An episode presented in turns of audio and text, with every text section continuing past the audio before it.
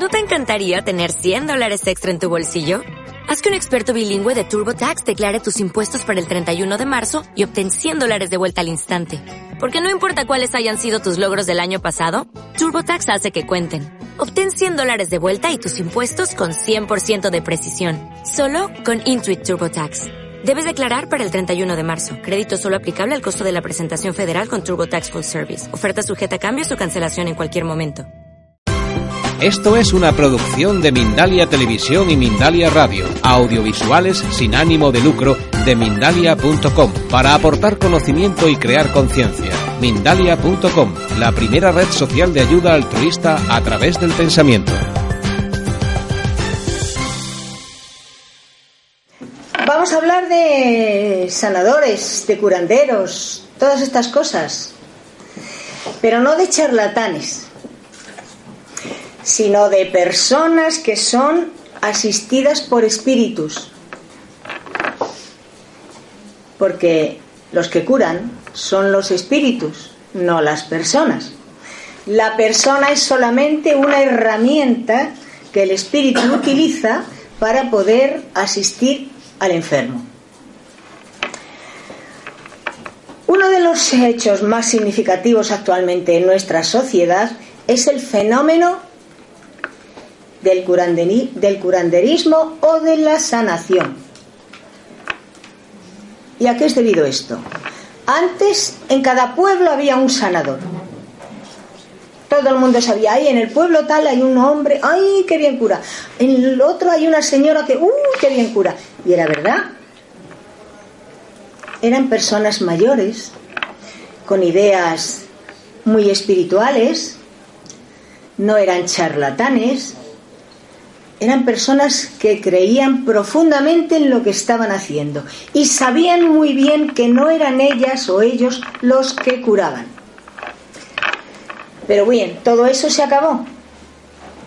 ¿Por qué? Pues porque la gente ha ido abandonando los pueblos, las pequeñas ciudades, y se ha ido a ciudades más grandes. Porque vivir en un pueblo es muy complicado. ¿Y entonces qué ocurre? Pues que ahora en las grandes ciudades ya no sabemos dónde están esas personas. Siguen trabajando, pero ya no las conocemos. Bueno, no importa. Siempre hay alguien que nos dice, oye, en tal ciudad hay una señora que te pone un hueso que se te ha salido.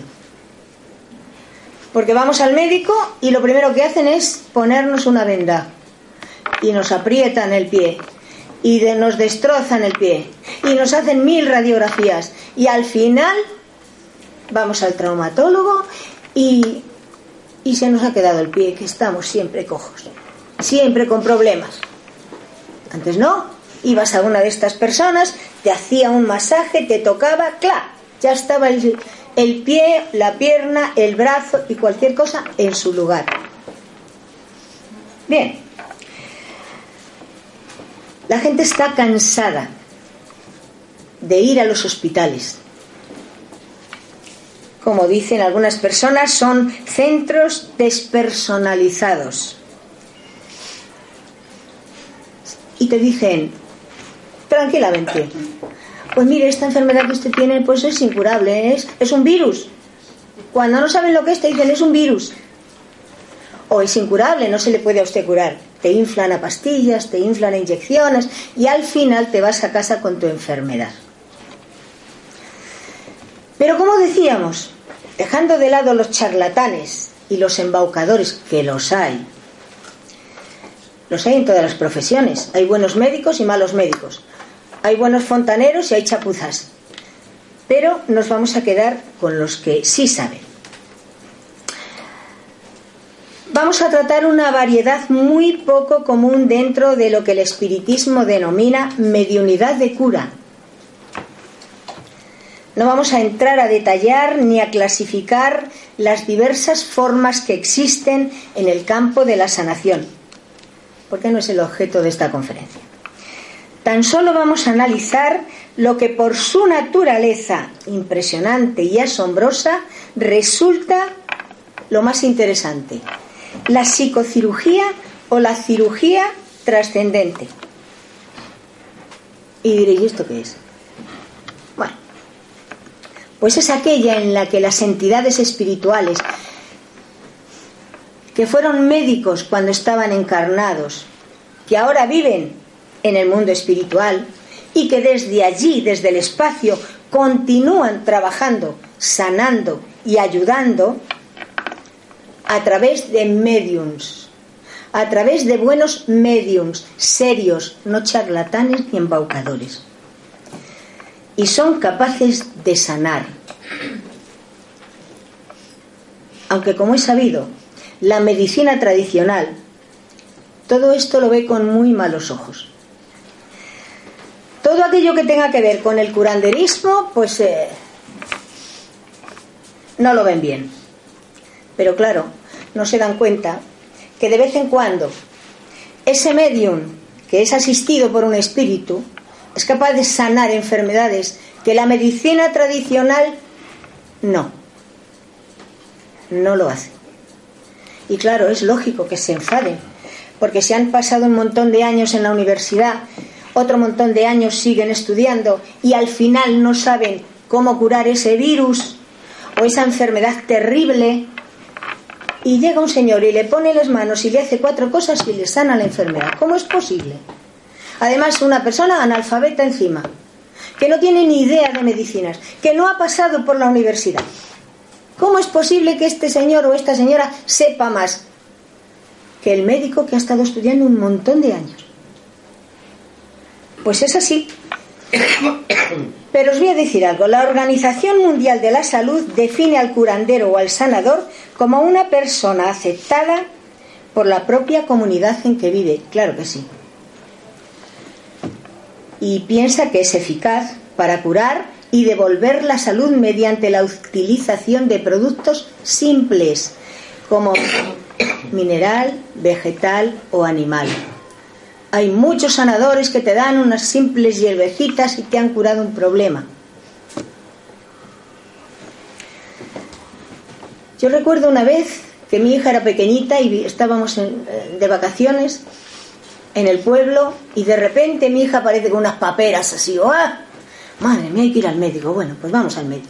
Y me viene una vecina y me dice, ¿qué la pasa? Que tiene paperas. No te preocupes, que ahora vengo. Se va a su casa, vuelve con un montón de manteca aquí. ¿Qué es eso, señora María? Manteca de gallina. Ven aquí, nena, ven aquí, siéntate. Le empezó a dar la manteca de gallina y por la tarde mi hija ya no tenía paperas. Si voy al médico le empiezan a dar yo qué sé, yo qué sé, cualquier cosa. Por la tarde mi hija no tenía paperas. Con grasa de gallina. Qué simpleza. No eran una curandera, eran era sabiduría de viejas, como se suele decir, pero que tienen mucho conocimiento. Estos curanderos también ponen las manos, la imposición de manos,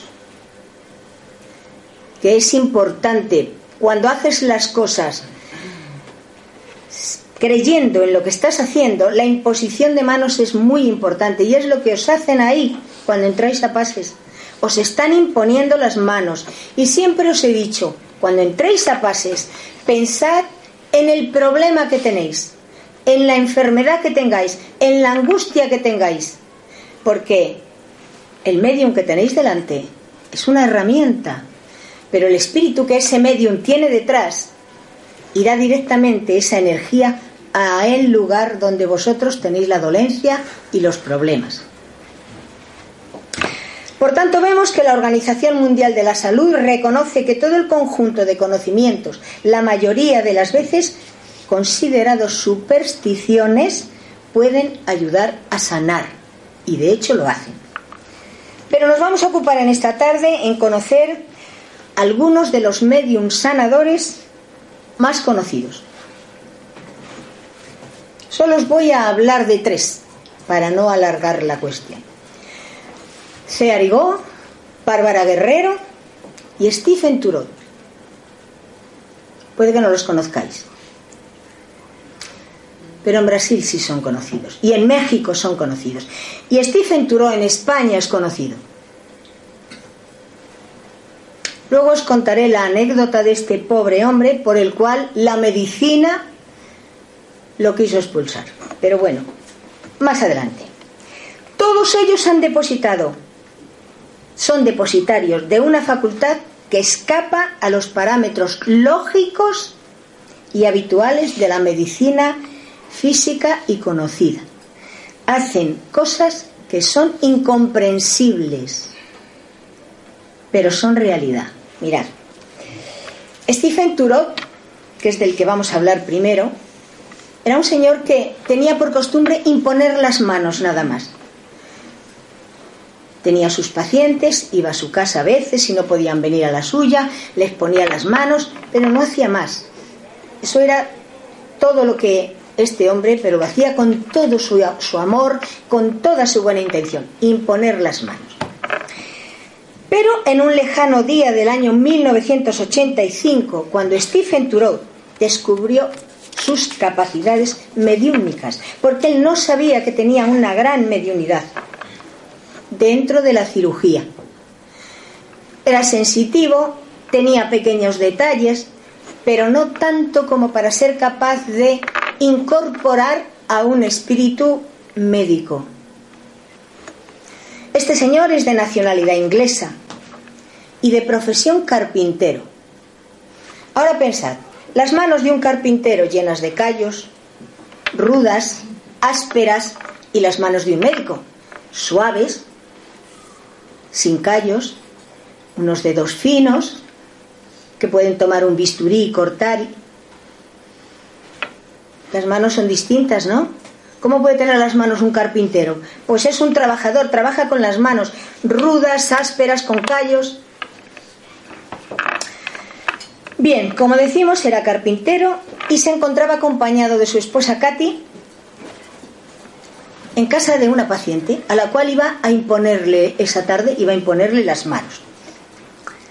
Y Turot de repente cae en trance, en un trance totalmente inconsciente. Y su cuerpo es utilizado por una entidad llamada Doctor Khan Stephen Turol, bajo su influencia, pidió un cuchillo de cocina. Mirad, los cuchillos de cocina, por muy bien que corten, solo cortan bien el primer día que son afilados. Después muerden. No cortan como un bisturí, que haces así y sale un corte perfecto. Un cuchillo de cocina no. El día que lo afilas, después ya cortan mordiendo. Pues pide el cuchillo de cocina y realizó una sorprendente operación. Obtuvo un gran resultado. Pero después de la intervención él no recordaba absolutamente nada, porque era un medium inconsciente. Ya se ocupaba el doctor Kahn de que él no se acordara de nada. Así es como Turot empezó cada vez más en este campo apasionante de la sanación. El doctor Kahn Parece ser que vivió en Alemania. Allí ejerció su profesión. De pequeño, debido a un ataque de polio, el doctor Kahn sufrió la parálisis de su lado izquierdo y la padeció toda su vida hasta que murió en 1912.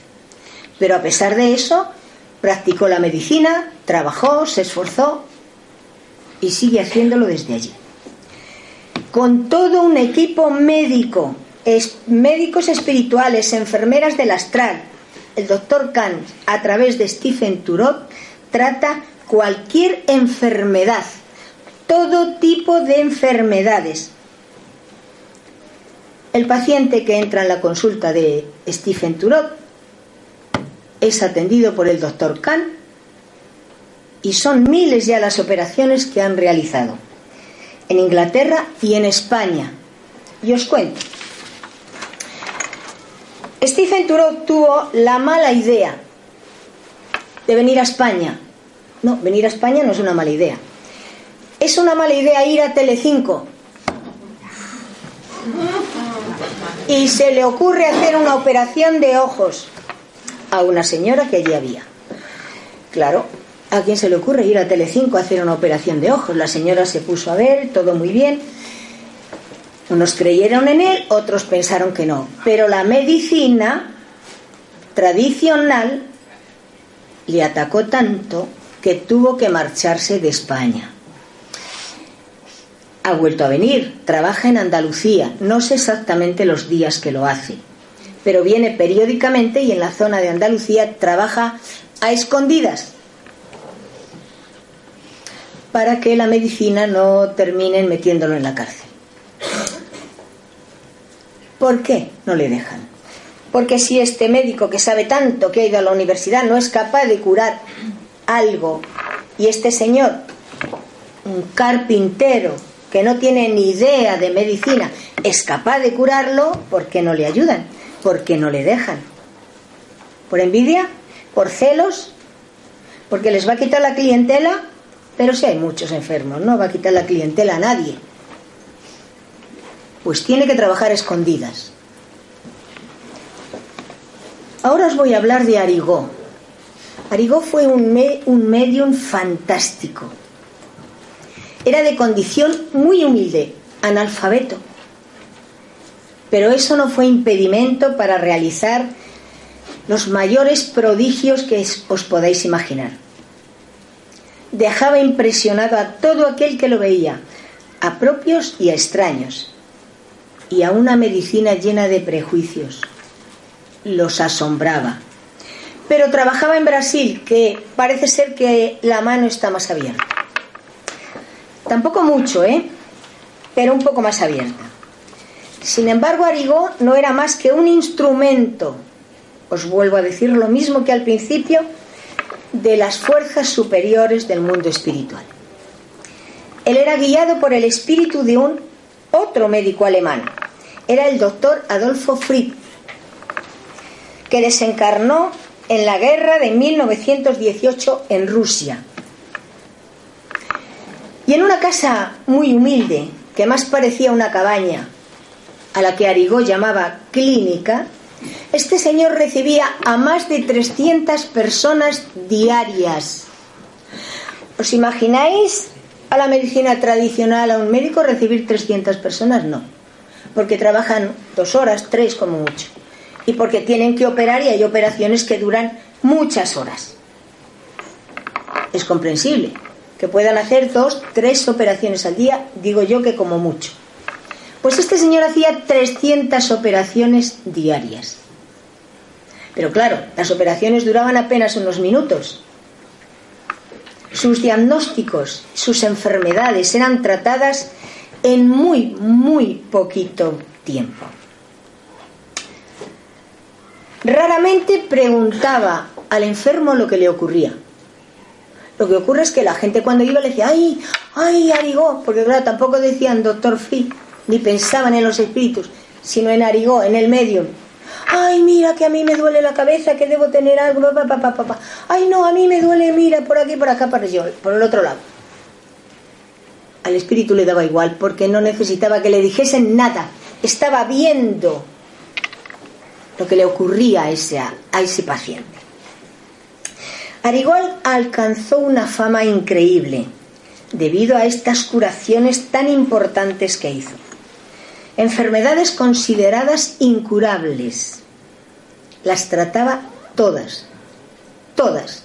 No quedaba nada sin que él no pudiese curar. Sin embargo, el mediunárigo parece ser que no aceptaba a todos los enfermos, a todos los pacientes que llegaban a su clínica. ¿Por qué? Porque rechazaba a aquellos que podían ir a la medicina tradicional a ser curados. Él no estaba allí para perder el tiempo con alguien que se va a, la consulta del médico y le puede atender. Él solo curaba a pacientes que estaban ya desechados de la medicina. Estaban desahuciados totalmente. Ya nadie les podía curar. Esos eran los que iban a su clínica y los que eran curados. Asimismo reconocía cuándo no podía tratar a un enfermo. ¿Por qué? Y le decía claramente, hermano, ten resignación, debes aceptar lo que tienes. No te puedo ayudar porque es necesario para ti pasar por esto. No olvidemos que el karma existe, No olvidemos que las enfermedades nos sirven para adelantar, para mejorar. Y no siempre podemos ser curados. Jesús tampoco curó a todo el que se presentó delante de él, porque también sabía que el karma funciona y hay que respetarlo. Cuando Arigó era incorporado por el doctor Free, le cambiaban los rasgos de la cara y el tono de voz adquiría un fuerte acento alemán. Realizaba sus sorprendentes operaciones sin necesidad de bisturí, con un cuchillo con el que hacía incisiones que abría los tejidos. Estirpaba tumores, raspaba las córneas de los ojos, sin anestesia y sin que el enfermo mostrase ningún síntoma de dolor. ¿Cómo es esto? Con un cuchillo me levantan el ojo, bla, bla, bla, me lo meten por ahí y yo no me, no me duele. No siento nada. Aquí pasa algo, ¿no? Los tejidos cicatrizaban sin ningún tipo de problema, inmediatamente. ¿Cómo es eso? Porque si yo me hago un corte, voy al médico, me ponen unas grapitas, me dan unos puntos, estoy ahí un montón de tiempo con el parche aquí, me puede cicatrizar si tengo un buen tejido, si no a lo mejor me dura días y días. Bueno, según cuentan algunos de los muchos testigos que iban a ver las operaciones de Arigó y le vieron trabajar, hacía operaciones quirúrgicas con instrumentos muy primitivos y hasta inapropiados, sin anestesia y sin cuidados de higiene. Los médicos lo primero que hacen es lavarse las manos, se meten los guantes, ya no tocan nada, normal. Los quirófanos están todos bien preparaditos para que no haya problemas. Esto estaba en una cachucha de mala muerte, allí no había ningún tipo de higiene, pero nadie cogía una infección. Algunos de estos mediums que iban a visitarle estaban dotados de evidencia y percibían cómo Arigó operaba a los pacientes sobre los cuales descendía una luz blanca. 300 personas. Esa luz blanca se ponía sobre los que iban a ir siendo operados. Y el que no tenía esa luz blanca no era operado. ¿Quién ponía esa luz blanca? Los espíritus, que sabían muy bien porque antes habían estado observando quién debía ir primero y quién debía ir segundo. Tú estabas en la fila, pero a lo mejor entrabas la última, o no te recibían. O estabas la última llegaba Arigó y decía, tú, pasa. Arigó levantaba su mano, sujetando un pedazo de algodón. Esto no lo veía nadie, nada más que veían el brazo y el algodón. Como no eran videntes, solo veían eso, el brazo y el, y el algodón. Y decía, agua que anestesia. Los medios videntes que allí había se encontraban y apreciaban cómo los espíritus que le estaban asistiendo humedecían el algodón con un líquido color verde esmeralda que después se materializaba y chorreaba por los brazos de Arigó. Hacía la operación, cortaba y a la hora de cerrar volvía a tomar un pedazo de algodón y decía, agua que cicatriza.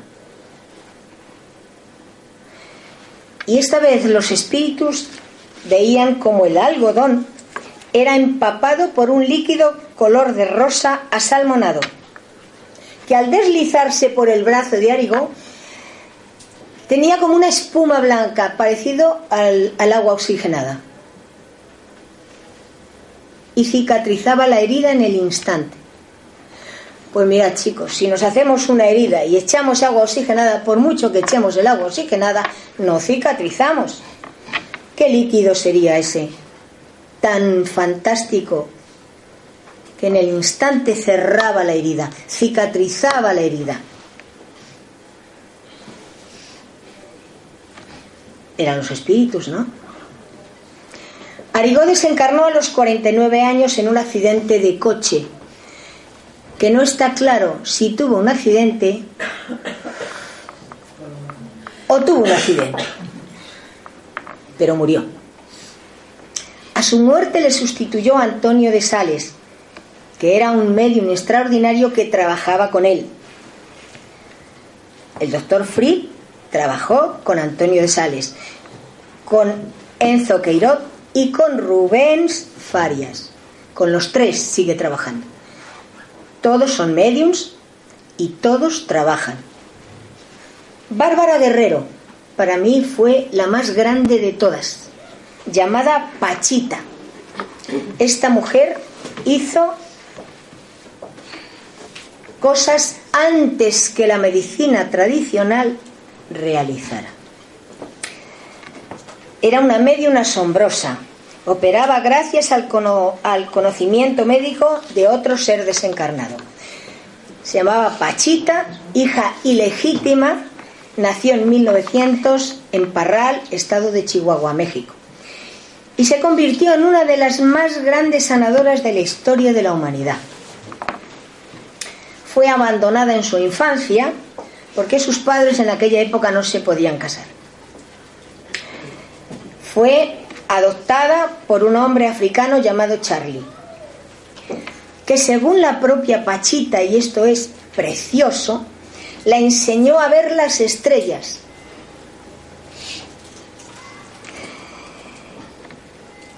Y muchos procedimientos de curación. La inició en el conocimiento de la sanación y de las energías. Las energías están en todas partes, pero no las vemos. Pero hay que saber distinguirlas, hay que saber sentirlas. Es algo parecido a cuando el medium está recibiendo a un espíritu, lo percibe por la energía que le envuelve. Las energías hay que conocerlas. ¿Y cómo se hace esto? ¿Ah? Muchos años más tarde, Pachita descubriría sus facultades en el campo de la sanación. Se da cuenta de que con solo tocar las zonas enfermas del cuerpo del paciente le era suficiente para diagnosticar la, la enfermedad. Ah, ¿qué médico te hace así? Ah, mira, tú tienes una infección en la boca. O te hace así, uy, tu corazón está terriblemente mal.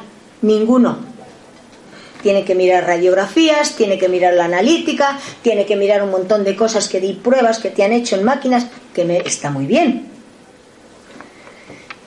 Pachita realizaba sus intervenciones en una pequeña habitación, fijaos, iluminada por velas. ¿Cuántas velas podría tener si era más pobre que las ratas, como se suele decir? No tenía nada, pues iluminada con unas poquitas velas, hacía las operaciones. Un quirófano tiene una luz enorme que cae encima del paciente para que los cirujanos vean bien lo que están haciendo, ¿no? Pues con unas simples velas. Claro que el espíritu no necesitaba velas, pero bueno, estaba bien ponerlas. En esa pequeña habitación también había un altar, porque Pachita era muy religiosa y tenía imágenes, porque ella pensaba que había que creer en Dios, ella creía mucho en Dios, se estaba todo el día pensando en Dios, pidiéndole ayuda, protección, para seguir trabajando. El espíritu que guiaba a Pachita dijo llamarse Cuauhtémoc, el último emperador azteca. Fue ejecutado por Hernán Cortés. Aparecía en el momento en que Pachita iniciaba el trabajo. Ella caía en trance sentándose en una silla. Porque claro, si caes en trance de pie, te puedes caer al suelo. Ella se sentaba y cuando ya había incorporado al espíritu, se levantaba. La voz se le hacía brusca y su apariencia se masculinizaba. Cuauhtémoc saludaba a los presentes diciendo En el nombre del Padre yo os saludo. Qué bonito, ¿no? Ya oyes eso y dices, pues aquí no me puede pasar nada malo. Esto va a ser una maravilla. Para ir a visitar a Pachita había que llevar una sábana y un paquete de algodón, porque ella no tenía nada. Tú llevabas la sábana porque ella vivía en una casucha que tenía un patio y allí los ponía en el patio envueltos en una sábana. Se acostaban allí y esperaban a que les curase. Una vez que era localizada la enfermedad, un ayudante de Pachita empapaba el algodón en alcohol y frotaba la zona que tenían que, que abrir. Después Pachita, con una herramienta que consistía en un cuchillo de monte de 15 centímetros de longitud, anda que cortaría mucho el cuchillo, ¿eh? ¿Os imagináis? Igual que un bisturí, ¿verdad? Igualito. Pero cortaba. Abría la carne, daba algún tajo por aquí y por allá. En otras circunstancias, estas operaciones tan duras hubiesen supuesto la muerte del enfermo. Porque vamos, si nos abren sí, ra, nos desangramos, pues no pasaba nada de eso. Ni había gritos, ni había nada de eso. Es más, ella se irritaba cuando alguien se quejaba y le decía, en lugar de quejarte, ponte a rezar. ¿Hasta qué punto creía en Dios y en la espiritualidad? Que no permitía quejas. Claro, cuando iban, iban llenos de dolores, la gente se quejaba, ¿no? Porque después cuando ella operaba allí nadie se estremecía porque no dolía nada. Bien. Los testigos de sus operaciones cuentan cómo abría el toras, sacaba el corazón, arreglaba sus válvulas y sus arterias y lo volvía a introducir una vez operado. No se había hecho todavía en el mundo lo de operar el corazón así, a corazón abierto. No existía eso. Luego pasaba el algodón con sus propias manos y la incisión se cerraba. ¿Habéis visto a un cirujano que saque el corazón con la mano, clac, clac, clac, clac, empieza a cortar y lo vuelve a meter? No, yo no creo que sea así de fácil. Lo harán con mucho cuidado, tendrán que hacer con, un, con un mimo y con algo especial. Pues no, ella sacaba el corazón, cortaba, quitaba, ponía, claro, otra vez a su hueco. ¿Cómo es posible?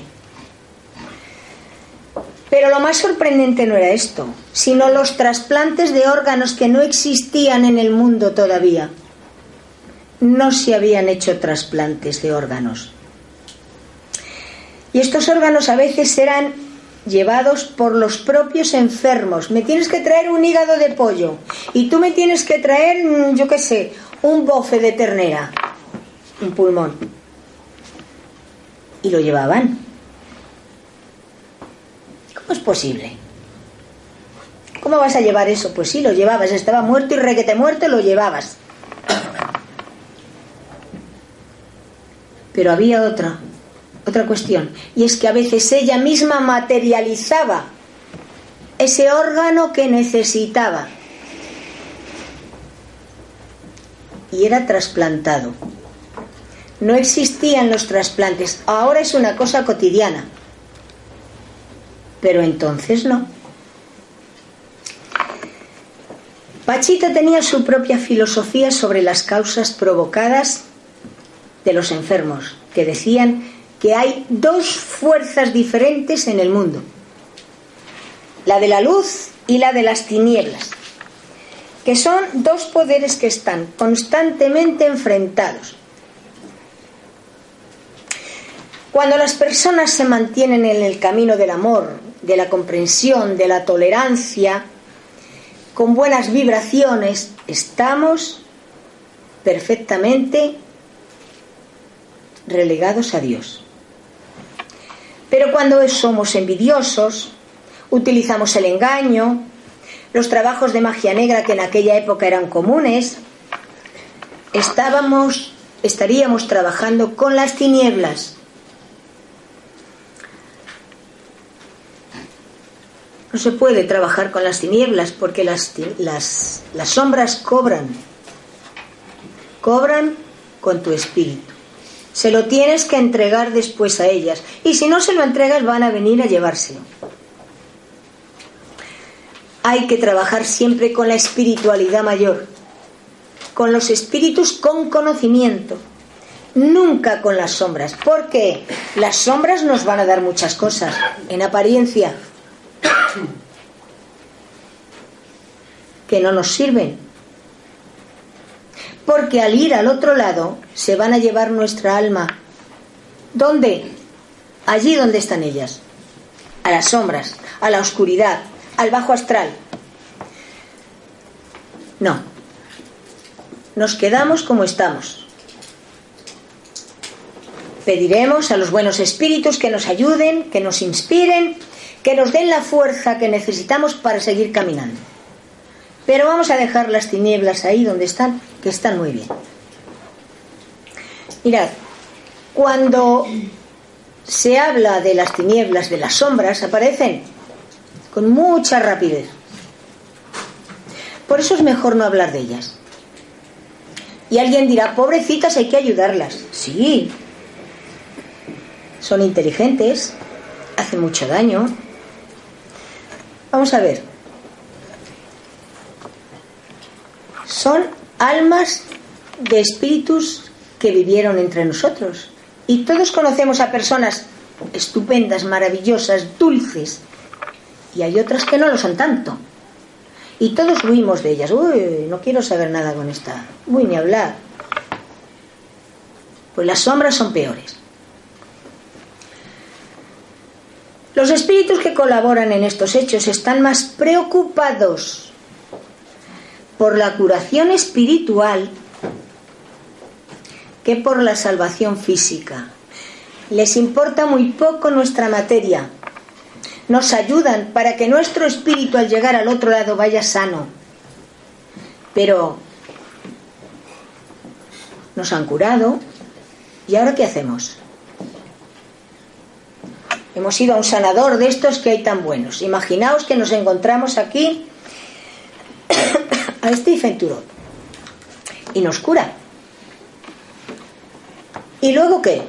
Porque vamos al médico y, y pagamos la consulta. Bueno, si lo hace la seguridad social, no pasa nada. Vamos a la farmacia y pagamos el 70% de las medicinas. ¿Y cómo pagamos a los espíritus que nos han sanado? Que nos han ayudado a seguir creciendo. Pues pensarlo. Porque no les podemos dar dinero, porque no lo necesitan. Y no podemos hacerles un regalo. Les compramos un jersey y ¿dónde lo mandamos? A ver qué hacemos. Cobran.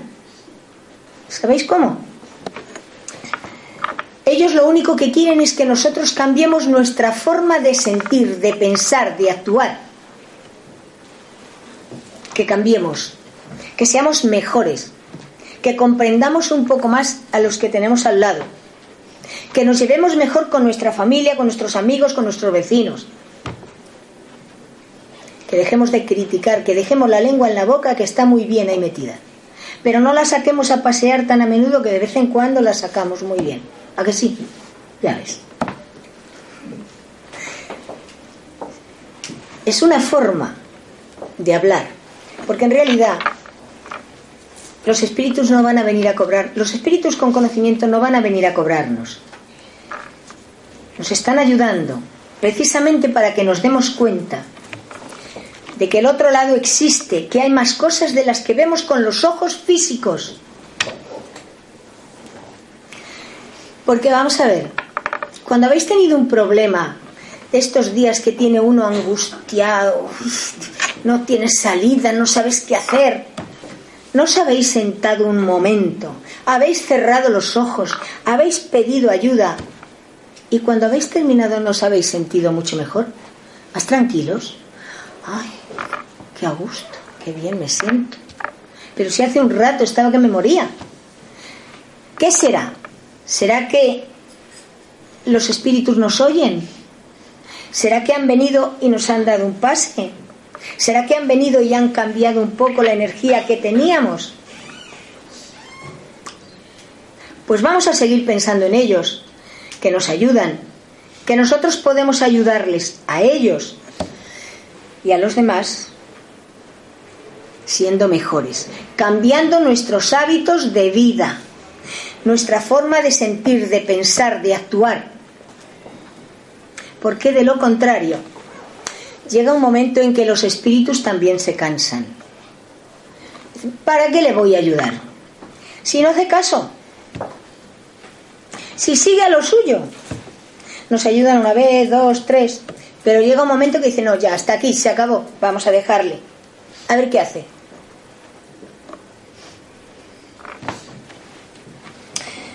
Como decía, les interesa más nuestra alma que nuestra materia. Sin embargo, no pensemos que ellos siempre van a curarnos.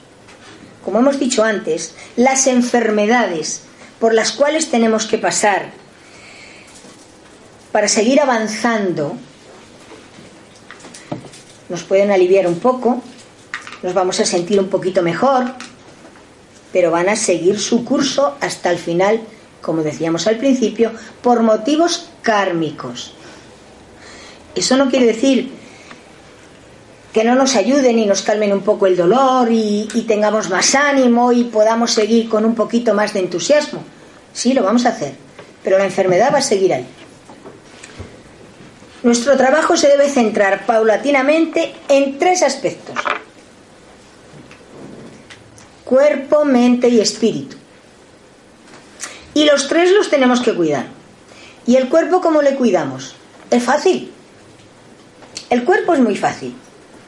Hábitos adecuados de comer, comer más verduras, comer menos carnes, comer más pescado, comer menos grasas, quitarnos el tabaco, quitarnos el alcohol, hacer un poquito, un poquito de ejercicio físico, no como estas personas que trabajan toda la semana y el sábado y el domingo hacen 20 kilómetros de corriendo, pero vamos a ver.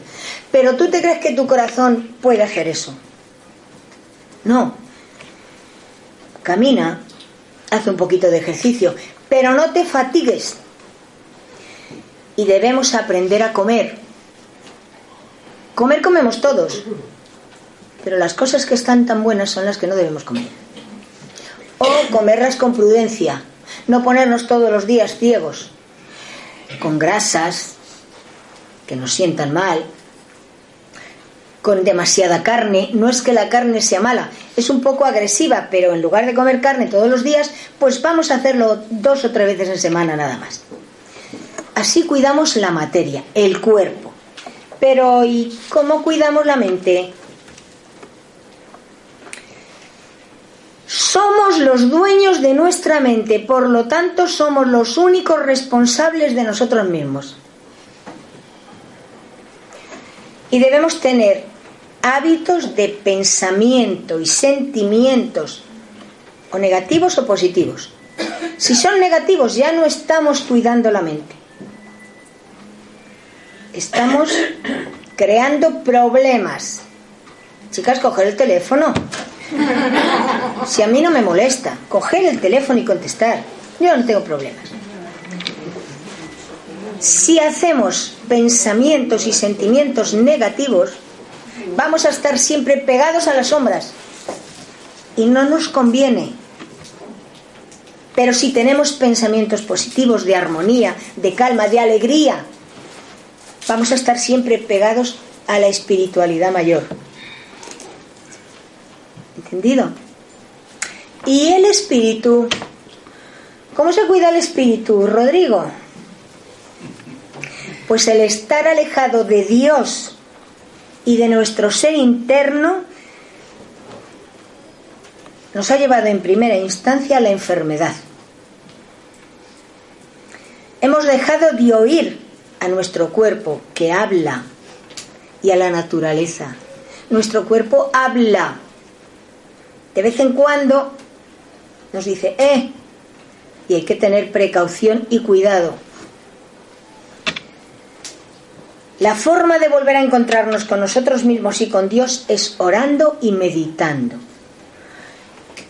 Y puede que alguien me diga, es que yo no creo en Dios. Bueno, muy bien. Nadie te obliga a que creas en Él.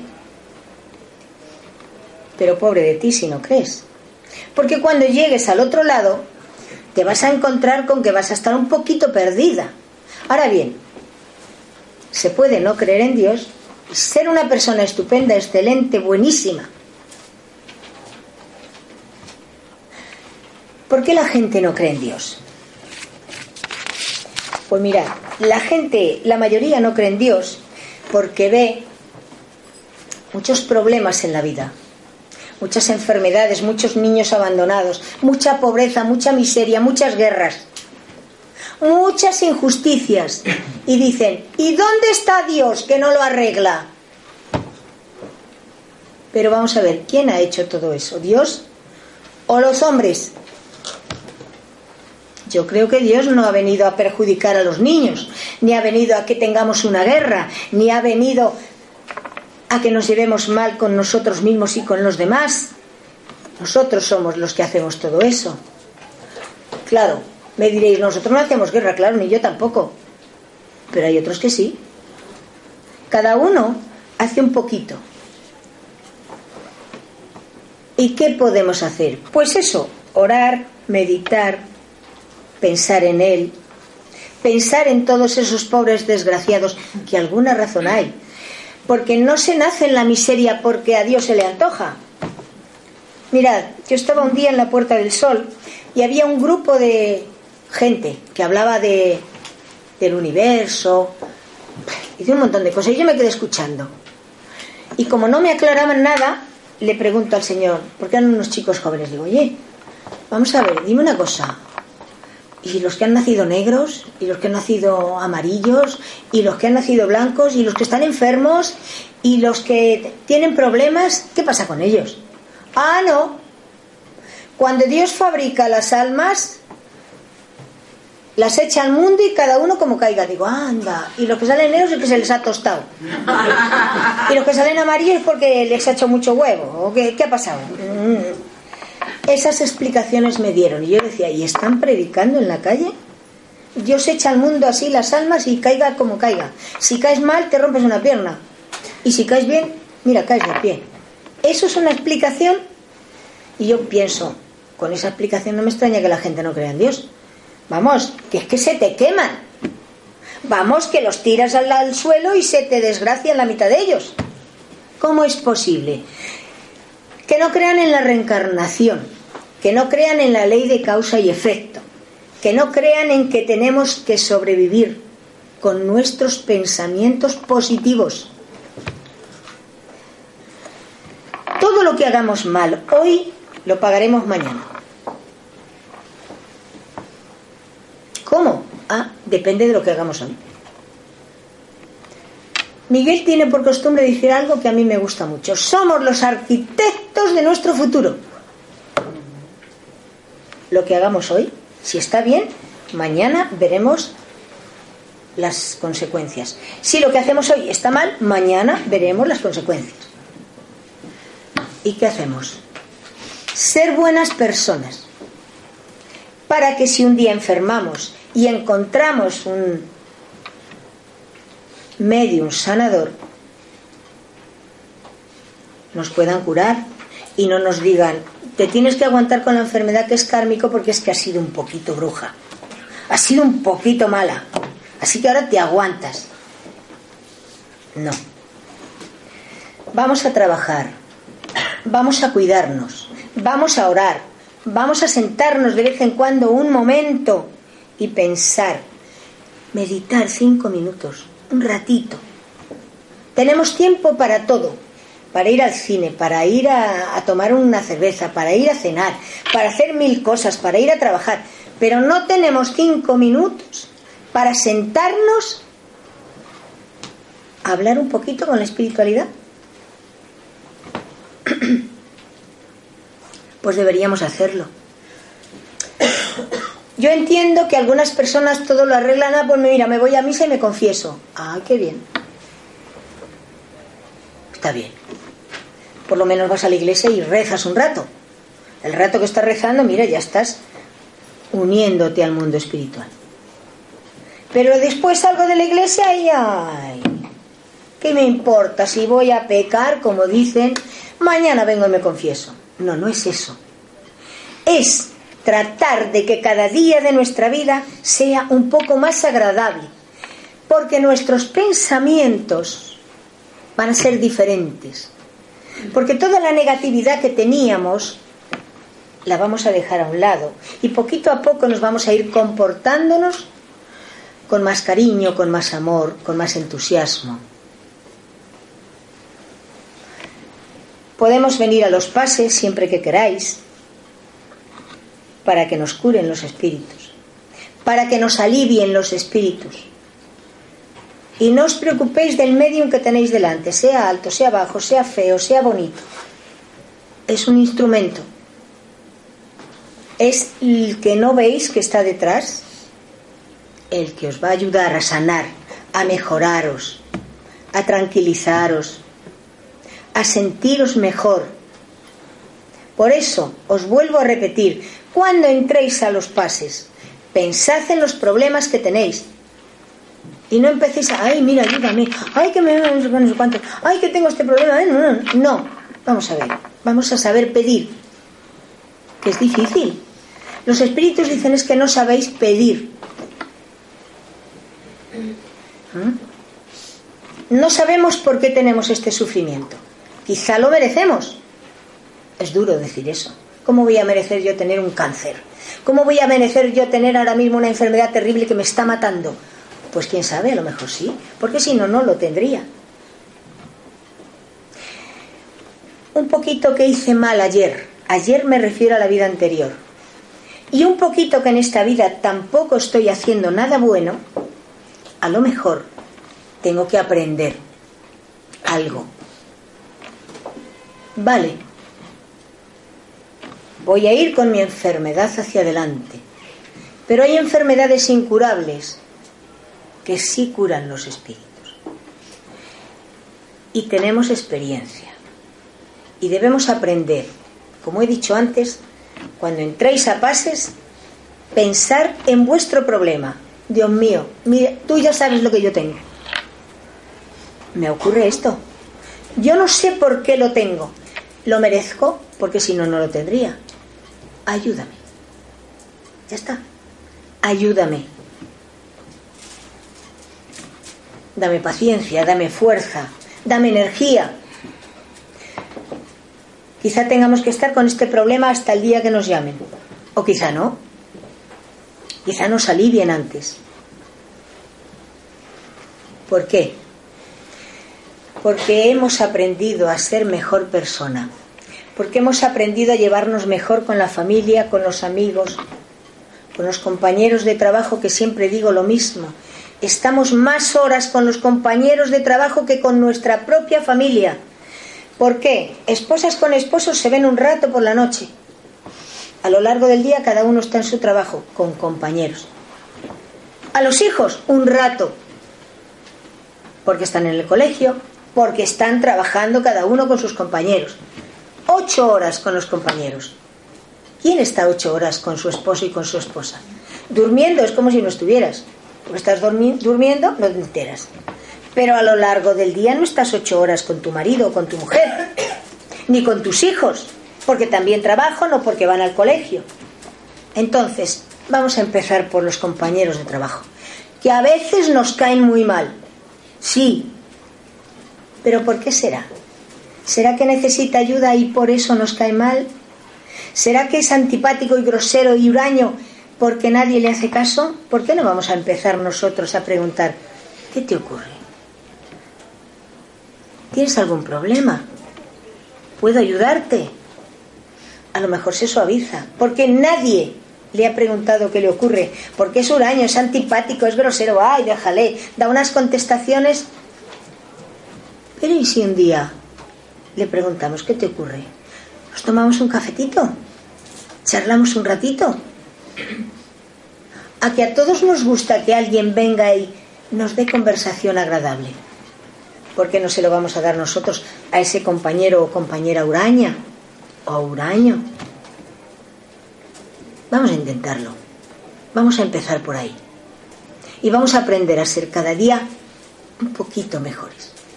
¿Sabéis por qué? Porque si cada día somos un poquito mejores, cuando lleguemos al otro lado y nos encontremos allí, ¿qué vamos a hacer? Cuando nos digan, ¿qué? ¿Cómo vienes? Ah, pues mira, aquí estoy. ¿Y qué has hecho? Pues chico, vivir, ¿qué voy a hacer? Estuve en la tierra, he vivido. He trabajado, he vivido muy bien, he comido, he, vestido, he hecho...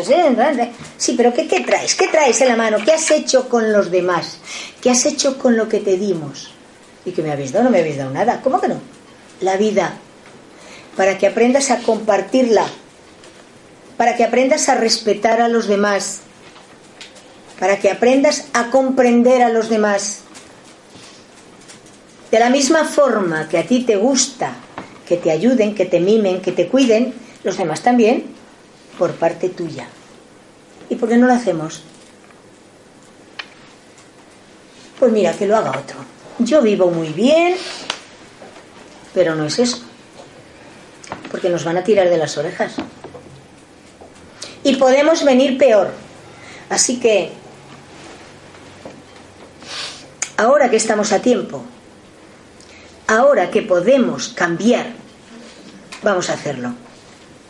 Vamos a ser un poquito mejores cada día. Porque de esta forma, siendo un poquito mejores cada día, a lo mejor nosotros un día llegamos a ayudar a los demás de tal forma como decía Jesús. Jesús decía, imponed las manos sobre los enfermos y sanarán.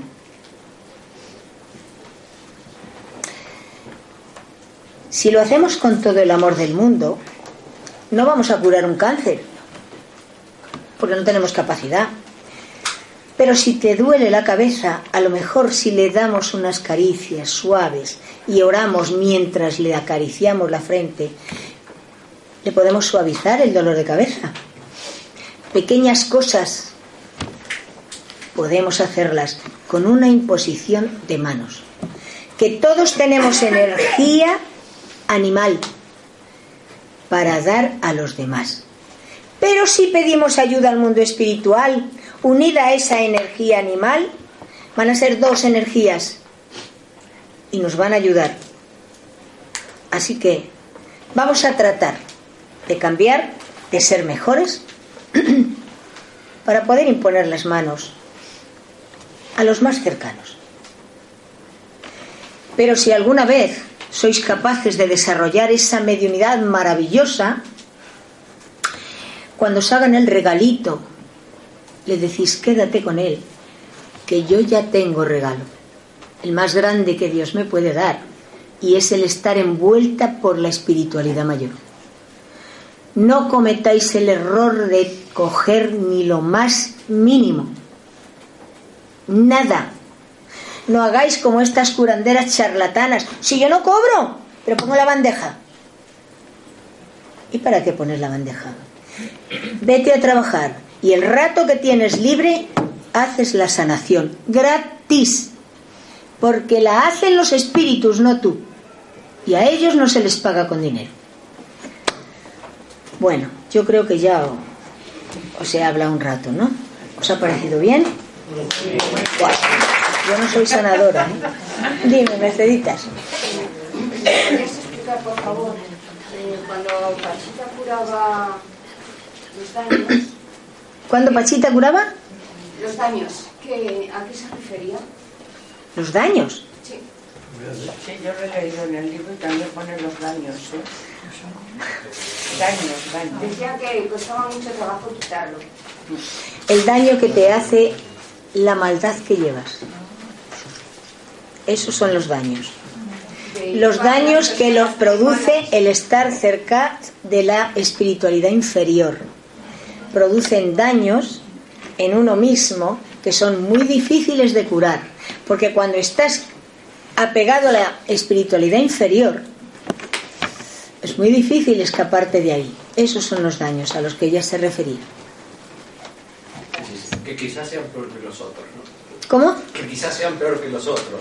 Hombre, cuando estás... Sí, eh, lo otro es una enfermedad que se puede curar o no, pero los daños producidos por los espíritus inferiores no se curan. Pero estos daños eh, mm, son enfermedades. Son enfermedades que no vas a curar nunca porque los espíritus inferiores lo que quieren es conseguir que tú te mueras enseguida, entre comillas eso del morir, para que te vayas con ellos al mundo inferior. Y van a hacer todo lo posible porque tú te suicides por desesperación, cometas cualquier barbaridad por desesperación de tu enfermedad, que es lo que ellos quieren, engancharte. Se están cobrando lo que te han dado. ¿No te has acercado a ellos tanto? ¿No les has pedido lo que has querido? Pues ahora paga. Las sombras cobran. Dos cosas. Eh, una, que recién hablaron de, de esta Bárbara, Bárbara la mexicana. Pachita. Ah, que decía Bárbara que Guerrero. curaba los daños y tú explicaste lo Cuidaba todo, los daños. sí. No, no hay una alineación, algo parecido a lo que Jesucristo decía cuando curaba y decía, tu fe te ha curado, ve y no peques más. Es exactamente lo mismo. Es lo mismo, tienes que empezar a cambiar. Si no cambias, mala cosa. Y lo otro, ah, yo recuerdo perfectamente el tema de Parigó. Lo viví, lo, es decir, lo, eh, lo recuerdo perfectamente, el día que murió. todo. Y por supuesto que vi filmaciones de la época, filmaciones que eran absolutamente Increíbles. increíbles. Curaba con cuchillos, con, abría con cuchillos, además de, de- de- de- de- con los ojos completamente cerrados y, y era, fue un caso que la ciencia evidentemente nunca pudo uh, ni siquiera meterle mano porque no sabía lo, lo que podía hacer ese hombre. Lo recuerdo perfectamente. Y también pero lo que recuerdo es que yo no sé lo- el tema del accidente si fue un accidente provocado o fue un accidente real. No se sabe, dudas. él, él, durante ya un año o algo así había predicho el día que se iba a ir. Había dicho, lo hecho público que el día, el día tal no, no recuerdo qué mes era, eh, creo que fue el año 66, eh, y ese día tuvo un accidente y murió, el día que él lo había, lo había predicho. No sé si habrán aprovechado esa predicción para... Bueno, pero eso no importa. No pero fue un caso, le digo, eh, absolutamente... Fue un caso lo- extraordinario. Lo, recuerdo, lo vi... eh, Pero Pachita fue mucho mejor sanadora que Arigó. Arigó fue grande, pero Pachita fue impresionante. Arigó no hacía trasplantes, Arigó no materializaba órganos, Pachita sí. Bueno, Pachita, Cuauhtémoc. Más cosas. Y no existían los trasplantes todavía en, no, el mundo. 67 no hicieron. Dime, ¿Los sanadores se debilitan cuando curan? no. No se debilitan porque solo están utilizando los espíritus su materia y además cuando terminan les dan mucha más fuerza y más energía. Porque si no, no podrían estar todo el tiempo trabajando. No se debilitan. Un medium no se debilita por trabajar con los espíritus. Se cansa cuando está con las sombras, pero como al final siempre vienen los espíritus mayores, le dan la energía para seguir adelante. Porque en la- cuando se hace mediunidad puede venir un espíritu positivo o un espíritu negativo. El espíritu negativo te deja muy cansado, pero enseguida te recuperas. Un espíritu con, con conocimiento nunca te deja cansado. Más cosas. ¿Se pueden hacer intervenciones a distancia? Sin, Sí. sin utilizar el cuchillo. y- Sí. Con las manos aquí te, eh, te pueden estar haciendo una operación a ti los espíritus superiores. Existe la maquinera. Hombre, y la blanca y la verde y la azul y la de que tú quieras. Todas. Hace años. Sí, claro. Están trabajando con las sombras.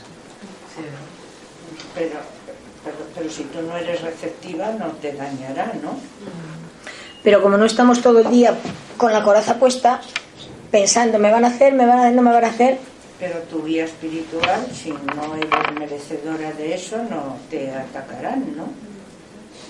Te Mira. protegerán. mira, las sombras son poderosas.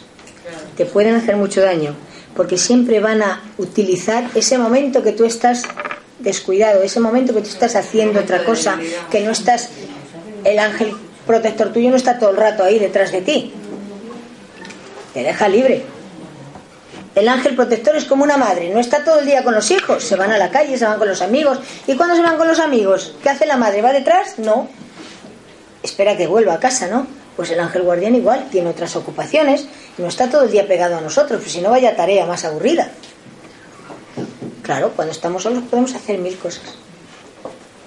También que, que el ángel guardián también respeta la libertad del espíritu. Bueno, pero era otra cosa. A mí me choca mucho, es la primera vez que surge este pensamiento. Resulta que la, enfer- la depresión es una enfermedad terrible, terrible. Además es un poco sin fondo. Cuando más depresión, más hundimiento y de adelante las patas. Resulta que en la depresión sabemos que te rodean los espíritus más apáticos y que inclusive te pueden, te pueden empeorar, incluyen mucho en el estado de. Entonces yo me pregunto, siendo una enfermedad, ¿no sería más el deprimido estar ayudado por espíritus buenos en vez de que por la propia enfermedad le rodeen los malos y vaya cada vez a peor? Alegría. La depresión es una enfermedad del espíritu, no es una enfermedad física.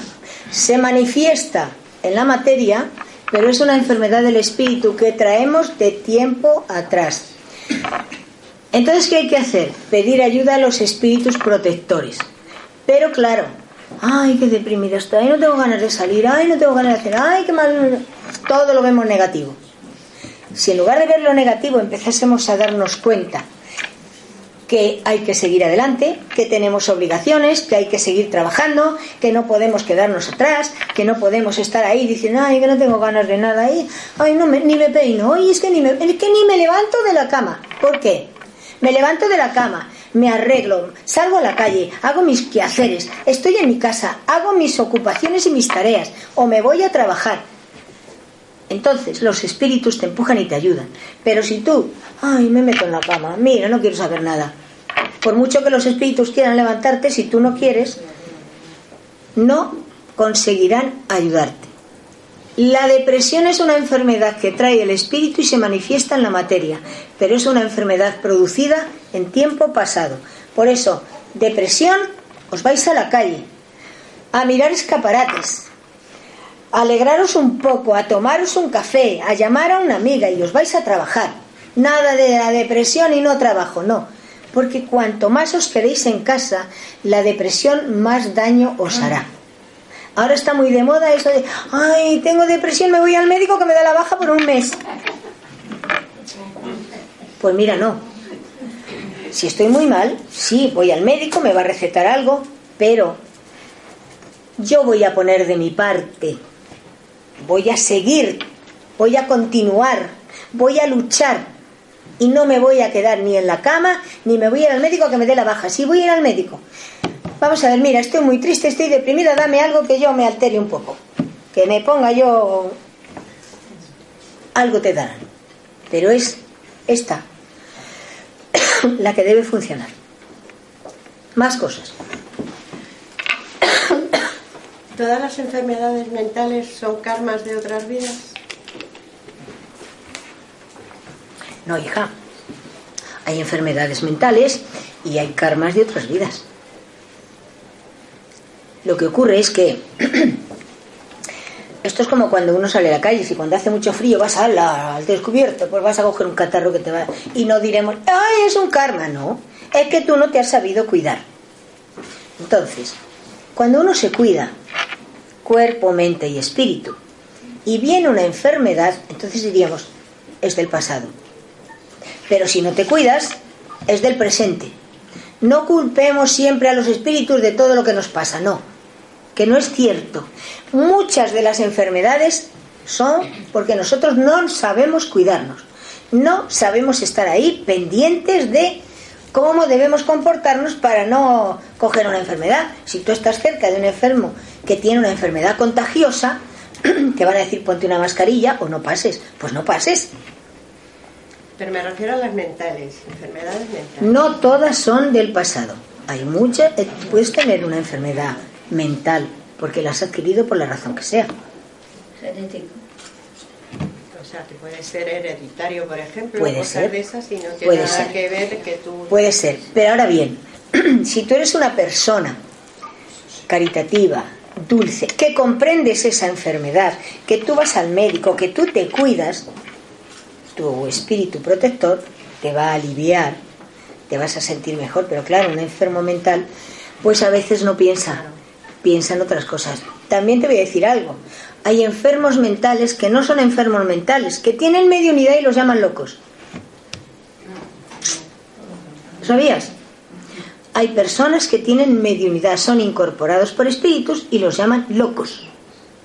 No son locos, porque cuando están tranquilos, gloria hablar con ellos. Yo tengo una amiga que ella dice que tiene el don de ver las vidas anteriores que ella ha tenido. Eh, está diagnosticada esquizo... esquizofrénica. Pues muy bien. Es posible Entonces, que vea no sus sé vidas si anteriores. eso es, es fruto de su enfermedad o si realmente ella puede tener ese don. No hay dones, son facultades. Bueno, Puede tener la facultad de ver sus vidas anteriores, sí, ¿por qué no? Porque hay momentos en la vida en que nos dan pequeños flashes de vidas pasadas. No la vida entera, pequeños flashes. A ver si va a ser eh, como estas regresiones que te hacen por ahí, que todas son Cleopatra y todas son la reina de Saba y todas son, uff, maravillosas.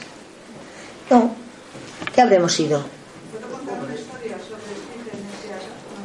Venga, cuenta. Pero no te oyen, vente más acá, que no te oyen. Están ahí, estás muy lejos. Mm. que llevó a su padre a Málaga a operarse de una hernia inguinal y a un amigo a operarse de una hernia discal. Y entonces hacía, hacía un círculo de sal Sí. y ellos podían estar detrás del círculo. Sí. Pero estaban viendo lo de, de abrir con el cuchillo, de empapar la sangre, de tirar allí a la papelera y más y más y más. Y luego de curar. Y cuando llegaron a casa, buscando la cicatriz por todos sitios, No había. vieron ninguna cicatriz, ni la hernia de disco, ni nada. Y cuando ya se vinieron a Madrid, se hicieron radiografías de todo y ahí no había señales de nada, de nada. Claro. O sea que lo del curanderismo que Claro que es verdad. Que los no es espíritus curan, sanan. no, es que esto hace, pues no sé, como tres años o una no me acuerdo exactamente. Pero, pero, eso, Pero el pobre hombre tiene que trabajar a escondidas y de- el marido de la chica, de la hernia de disco, bueno, ahí con la lupa mirando a ver si podía Y lo más que tendría sería un pequeño arañazo, un pequeño arañazo, una pequeña marca Él vio la operación porque ya te digo, estaban ellos detrás de la. detrás del círculo de sal.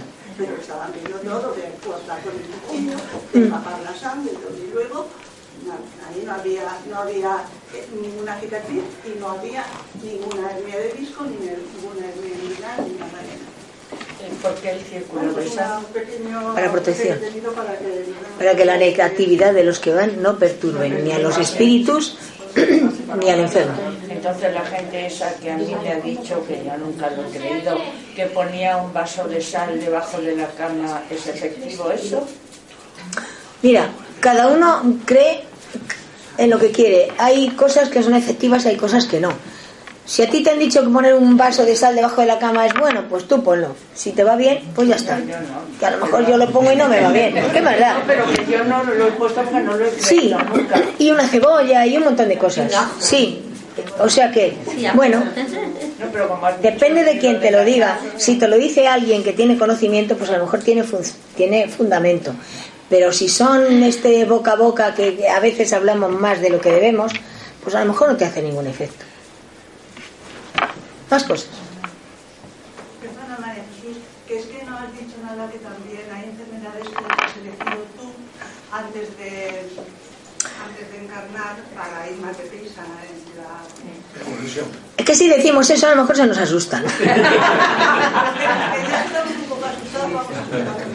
Vamos a ver. Algunas enfermedades de las que traemos, de las que se nos manifiestan a lo largo del tiempo, también puede ser que las hemos elegido nosotros en el mundo espiritual antes de nacer. ¿Y esto cómo es? Pues sí, porque queremos avanzar más deprisa. Y sabemos que si venimos ahora a padecer y a sufrir una enfermedad, cuando vayamos, si la hemos superado con amor, con ternura, con calma, sin quejarnos, sin protestar, hemos dado un gran avance en nuestra evolución. Y entonces la siguiente vida será un poco más calmada, porque habremos avanzado mucho. Pero claro, tú dile a una persona que tiene un hijo parapléjico, por ejemplo, o con enfermedades muy graves, mentales, por ejemplo, que lo ha elegido él, pues te puede decir, oiga, usted está loca. Pues sí. Y todos sabemos y conocemos a personas que están con problemas, en una silla de ruedas, por ejemplo, enfermos desde que nacen. Hay algunos que son dulces, amables, cariñosos, que todo es una delicia con ellos. Y hay otros que son agresivos, rudos. ¿Cuál es la diferencia? Pues este dulce y cariñoso ha elegido esa enfermedad para avanzar. Este otro ha sido impuesta. ¿Por qué? Porque tiene que aprender todavía mucho. Y le ha sido impuesta esa enfermedad. Chicas, contestar el teléfono que se van a amargar. No tengas problema, que yo no tengo ningún problema. Tú atiende, tú atiende tu teléfono. Tú atiéndelo, no te preocupes. Más cosas. Dime, es verdad, si llevas un rato ahí, ahí quería agradecerte porque normalmente en la vida no, sol, no o sea, toda la información o lo lees, pero no es las claves de sabiduría, palabras que me parece súper bonito que, pues eso, que tener que escucharlas, ¿no? Porque normalmente no lo haces a diario, escuchar a gente positiva y dándote claves con códigos de cómo ser feliz y que es lo importante, eh, lo esencial, que no se necesita nada más. Y bueno, mi pregunta era que si se pueden, si pueden las personas coger algún tipo de enfermedad por medio de, bueno, no por medio, sino influenciadas por personas negativas, muy negativas, y que eso te vaya repercutiendo y al final tú vayas, yo qué sé, o vaya bien creciendo algo interior, alguna enfermedad, y cómo se podría un poco, si sabes esa persona que es muy negativa o está muy apegada a ese tipo de, como te digo, como, no lo negativo, a ver, como no espíritus negativos, pero como ese, como, la, como, como hay de esferas más abajo, inferiores, está muy apegado a ello, y tú observas que eres consciente que cómo se está comportando y aunque en algún momento le des como, como quien dice la charla entre comillas para que él se dé cuenta o se dé cuenta y, no hace efecto que es como Mira, hay muchas personas así. ¿Convivimos con ellas? Sí. Lo mejor es orar por ellas, porque la oración llega a ese espíritu como un bálsamo. Otro caso, otra cosa importante que puedes hacer es el Evangelio en el hogar.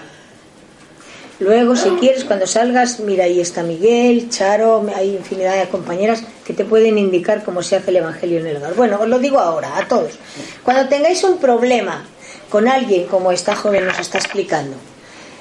Alguien que es negativo, que está cerca de nosotros. Hacer el Evangelio en el hogar es muy sencillo y muy hermoso porque ayuda muchísimo. Todos tenéis el Evangelio en el hogar y si no, pues lo compráis, que lo hay en todas las librerías. Os sentáis en casa, debéis elegir un día a la semana, por ejemplo. Siempre a la misma hora. ¿Por qué? Pues porque si lo hacéis siempre a la misma hora, los espíritus que van a ir a ayudaros ya tienen el compromiso de estar a vuestro lado ese día que hacéis el Evangelio. Porque si cada día lo hacéis a una hora, cada día irán espíritus diferentes y ninguno se va a centrar con vosotros. Lo hacéis, pues yo qué sé, un lunes, a las 4 de la tarde, por ejemplo. Pues todos los lunes a las 4 de la tarde. Os sentáis tranquilamente en casa. Las personas que sean es igual. Y si sois solos, pues también es igual ponéis un vaso de agua, un vasito de agua, para que lo preparen los espíritus mientras hacéis la oración. Hacéis una plegaria, una pequeña oración, hacéis una lectura agradable, abrís el libro del Evangelio sin pensar, simplemente lo tenéis en la mano y ¡plaf! lo abrís. Y ya veréis cómo va a salir siempre algo que os está, os va a ser útil, necesitabais escuchar. Lo leéis en voz alta. Si estáis solas, en voz alta. Y si estáis acompañados, también en voz alta. ¿Por qué? porque hay espíritus que vendrán, unos que son traídos a escucharos y otros que son los espíritus que han tomado la responsabilidad de guiaros. Leéis en voz alta, lo comentáis y al final hacéis otra pequeña oración y cerráis. Y os bebéis el agua. Si sois varias personas, ponéis un vasito de agua para cada persona. Sabiendo, mira, este es para mí, este es para ti, este es para ti, este es para ti. Porque ese agua, sabiendo para quién es, los espíritus pondrán en ese agua el medicamento necesario que cada uno de nosotros necesitamos. Un día os va a saber muy buena, otro día vas a ver solo sabe agua, pero otro día huele mal y otro día huele como a corrompido, sabe como a corrompido. Vosotros os lo bebéis, porque cuando estamos acatarrados los jarabes saben muy mal. Cuando tomamos un medicamento, ¡ay, esto sabe horroroso! Pues eso es medicamento en el agua. Que ponen para cada uno lo que cada uno necesita.